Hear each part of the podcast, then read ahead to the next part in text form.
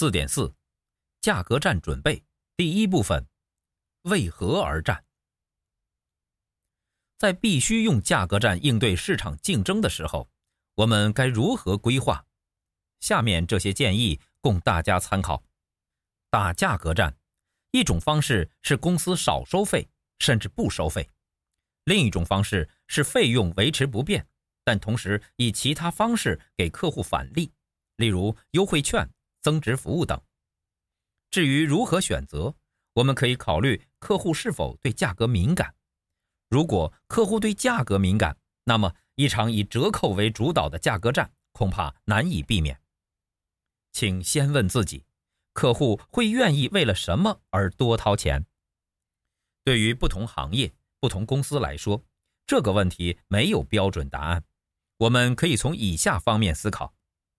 一般来说，客户愿意多掏钱的原因包括营销诱因、产品特色、专业服务、公司声誉、个人口碑、服务体验，也就是细节与态度、附加值等。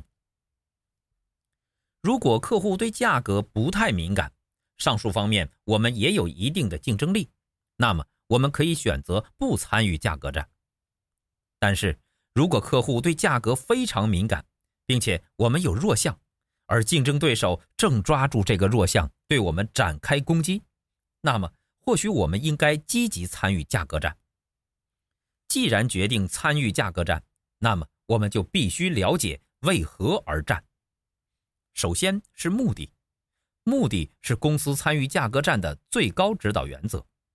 某公司旗下一家刚进入市场不久的子公司，他参与价格战的目的可能如下：一、拓展市场，突破现有的销售困境；二、找到利基市场，全力获取客户。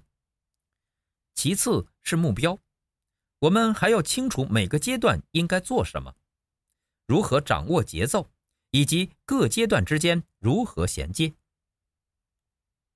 如果某公司为了获取中高端客户对象，打算以附加值作为打价格战的工具，因为中高端客户对价格不敏感，那么他的目标可能如下：一、短期，第一个月，选择直营渠道，测试客户对附加值的反应。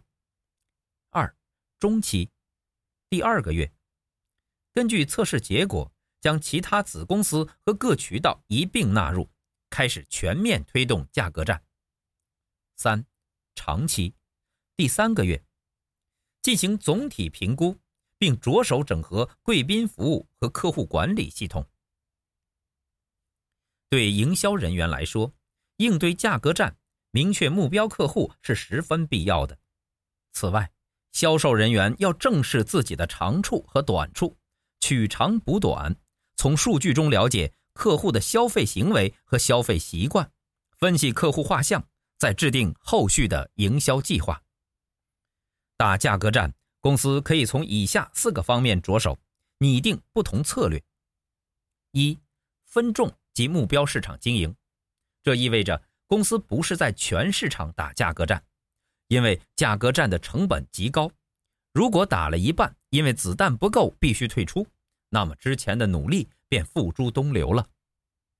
二、细分市场，我们要找到目标客户，有针对性的打价格战。